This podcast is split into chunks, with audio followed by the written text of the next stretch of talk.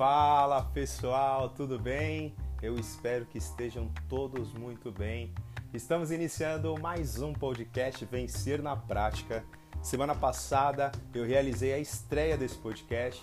Iniciei falando um pouquinho a respeito de quem é o Leonardo Alário. Falei também sobre os conteúdos que eu pretendo entregar com esse podcast e também falamos sobre alguns tópicos relacionados a compreender melhor as pessoas que nós convivemos, que nós nos relacionamos. Então aguarde aí que hoje tem mais conteúdo bacana para você.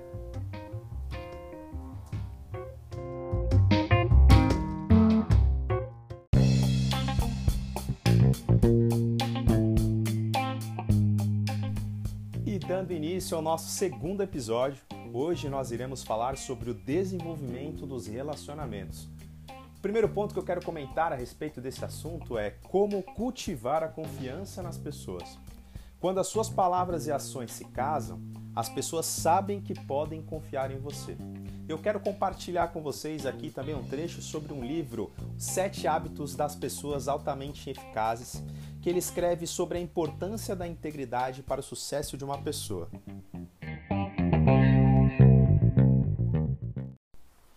Se eu tentar usar estratégias para influenciar pessoas e táticas de como agir para que outras pessoas façam o que eu quero, para trabalharem melhor, estarem mais motivadas, gostarem de mim e também umas das outras, enquanto que o meu caráter é fundamentalmente falho, marcado por duplicidade e falta de sinceridade, então, a longo prazo não posso ser bem-sucedido. Minha duplicidade irá gerar desconfiança, e tudo o que eu fizer, mesmo utilizando as chamadas boas técnicas de relações humanas, será visto como manipulação. Simplesmente não fará diferença, por melhor que seja a retórica ou por melhores que sejam as intenções. Se houver pouco ou nenhuma confiança, não há base ou sucesso permanente, só a bondade genuína da vida à tecnologia.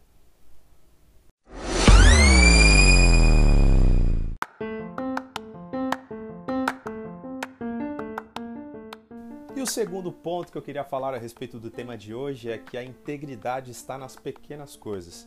A integridade é ingrediente importante no cultivo de relacionamentos e é o fundamento sobre o qual muitas outras qualidades para o sucesso são construídas, tais como respeito, dignidade e confiança.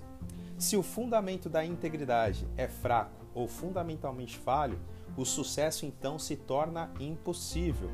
É crucial manter a integridade cuidando-se nas pequenas coisas. Afinal, uma pequena mentira sempre será uma mentira. Roubo sempre será o roubo, quer seja de um mil ou um milhão de reais.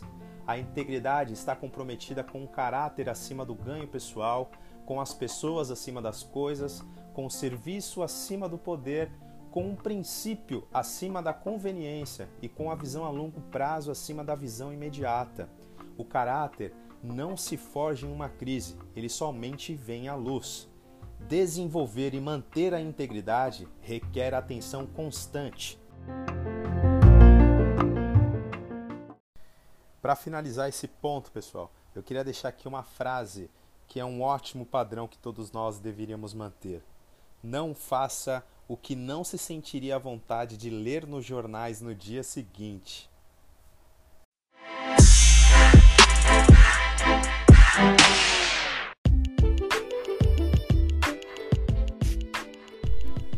Segunda verdade é que a integridade não está fundamentada em credenciais. Na antiguidade, os artesãos usavam um símbolo para marcar os objetos criados. O símbolo que cada um usava representava seu caráter. O valor do trabalho era proporcional à habilidade do artesão, e somente se a qualidade do trabalho fosse boa, o caráter seria apreciado. Em outras palavras, a qualidade da pessoa e do seu trabalho valorizava suas credenciais. Se o trabalho fosse bom, o caráter também o era. Se fosse ruim, o caráter então era visto como fraco. O mesmo acontece conosco hoje. O caráter é fruto de quem somos, mas algumas pessoas gostariam de ser julgadas não por aquilo que são, mas pelos títulos que adquiriram ou pela posição que sustentam, independentemente da natureza do seu caráter. Seu desejo é o de influenciar apesar do peso de suas credenciais e não da força do seu caráter. Credenciais nunca realizam o que o caráter pode efetivar.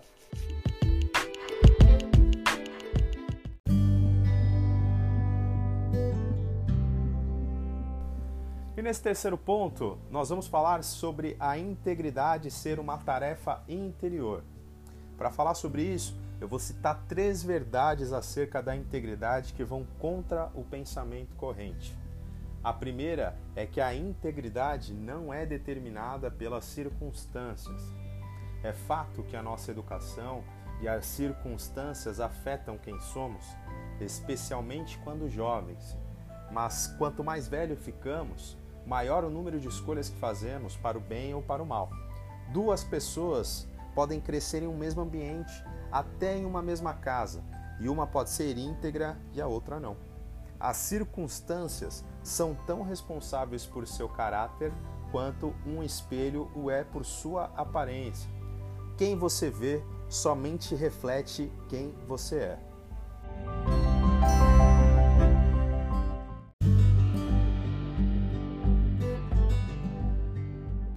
A segunda verdade é que a integridade não está fundamentada em credenciais. Na antiguidade, os artesãos usavam um símbolo para marcar os objetos criados. O símbolo que cada um usava representava o seu caráter. O valor do trabalho era proporcional à habilidade do artesão. E somente se a qualidade do trabalho fosse boa, o caráter seria apreciado. Em outras palavras, a qualidade da pessoa e do seu trabalho valorizava suas credenciais. Se o trabalho fosse bom, o caráter também o era. Se fosse ruim, o caráter então era visto como fraco. E o mesmo acontece conosco hoje. O caráter é fruto de quem somos. Mas algumas pessoas gostariam de ser julgadas não por aquilo que são, mas pelos títulos que adquiriram ou pela posição que sustentam, independentemente da natureza do seu caráter. Se o desejo é de influenciar,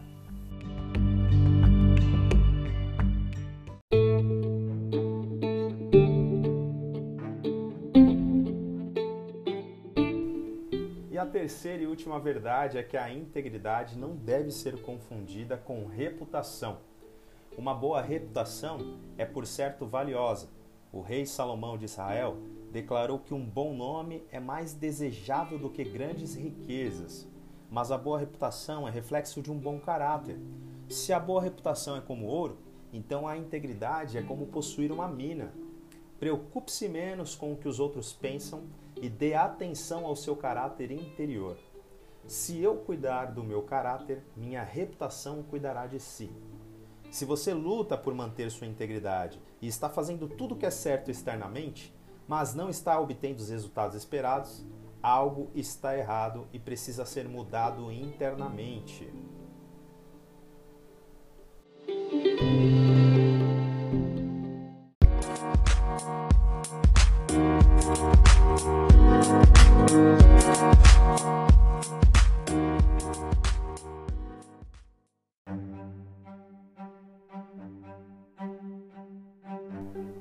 Pessoal, nós estamos caminhando para o nosso final do nosso podcast, praticamente.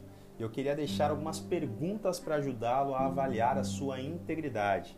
A primeira pergunta é: trato bem as pessoas, mesmo que eu não tenha nada a ganhar com isso? A segunda, sou transparente com os outros. Terceira, represento um papel, dependendo da pessoa que está comigo. Quarta, Sou a mesma pessoa, tanto sob os refletores quanto quando estou sozinho? Quinta pergunta: admito rapidamente que errei sem ser pressionado para isso? Sexta: coloco as pessoas acima de minha agenda pessoal?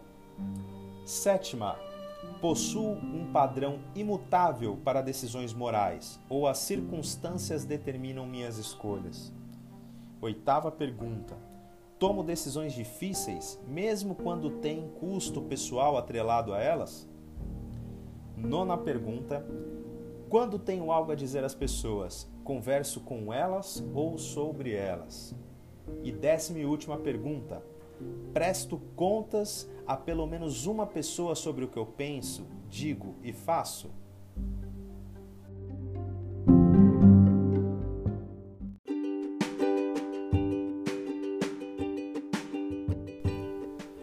Muito obrigado por vocês terem ficado comigo até aqui. Eu agradeço de coração. Esse assunto de fato ele é muito importante. A integridade ela deve ser a nossa maior aliada, a nossa melhor amiga. Atualmente os relacionamentos precisam de pessoas íntegras, até para que eles se tornem mais saudáveis. Com a integridade você pode experimentar liberdade. Você fica não somente menos propenso a ser escravizado pelo estresse, fruto de más decisões, dívidas, decepções e outras questões negativas de caráter, como também ficar livre para influenciar outros e valorizá-los de maneira surpreendente. E a sua integridade abre portas para que você experimente o sucesso contínuo. Se você sabe que o que defende é correto e age de acordo com esses princípios, as pessoas podem confiar em você. Você é um modelo de caráter e consistência que outras pessoas admiram e querem imitar e você lançou um bom fundamento que torna possível cultivar relacionamentos positivos.